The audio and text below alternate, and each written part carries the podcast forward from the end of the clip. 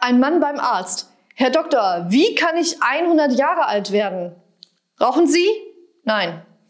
Essen Sie übermäßig viel? Nein. Gehen Sie spät ins Bett? Nein. Haben Sie Frauengeschichten?